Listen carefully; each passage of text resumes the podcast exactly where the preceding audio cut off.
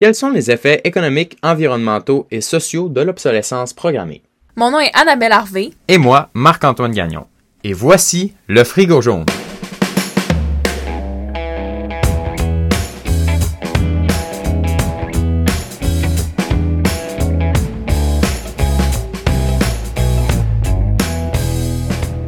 Bonjour tout le monde, donc bienvenue au troisième épisode du Frigo jaune. Donc aujourd'hui, on vous parle des principaux effets de l'obsolescence programmée.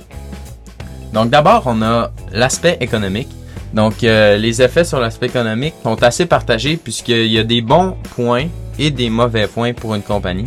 Euh, ben, en utilisant, là, premièrement, en utilisant cette stratégie, la compagnie devient en concurrence avec elle-même parce qu'elle doit constamment innover pour sortir de nouveaux produits plus performants.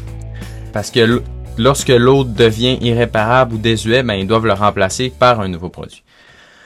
Il s'agit tout de même d'un bon point pour celle-ci puisqu'elle pousse le client à doubler sa consommation, elle fait donc plus d'argent, mais peut aussi amener à la perte du client, des, clients réguliers ou non parce que euh, justement, euh, elle perd en fiabilité. si le client doit changer constamment de produit parce qu'il est brisé puis il doit acheter le neuf qui est plus cher, ben vous pourriez perdre ce client.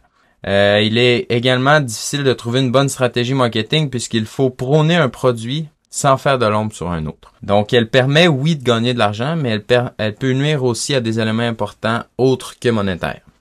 Ensuite, il est évident que l'obsolescence programmée, c'est mauvais pour l'environnement puisqu'il y a plusieurs objets technologiques qui ont besoin d'un grand nombre de ressources pour les fabriquer. Par exemple, il faut environ 70 matériaux, dont des métaux rares, pour fabriquer un téléphone portable. La transformation des téléphones demande donc beaucoup d'énergie. C'est pourquoi la surproduction est directement liée à l'épuisement des ressources de notre planète. L'obsolescence programmée est donc un grand ennemi pour les changements climatiques, les destructions des terres fertiles et la diminution de la biodiversité. Malheureusement, les ressources premières sont pas les seules touchées euh, par cette stratégie. Il y a aussi une grande quantité de déchets non nécessaires qui sont produits. Euh, en général, entre 20 et 50 millions de tonnes de déchets électroniques sont produits chaque année, ce qui est énorme, on va se le dire.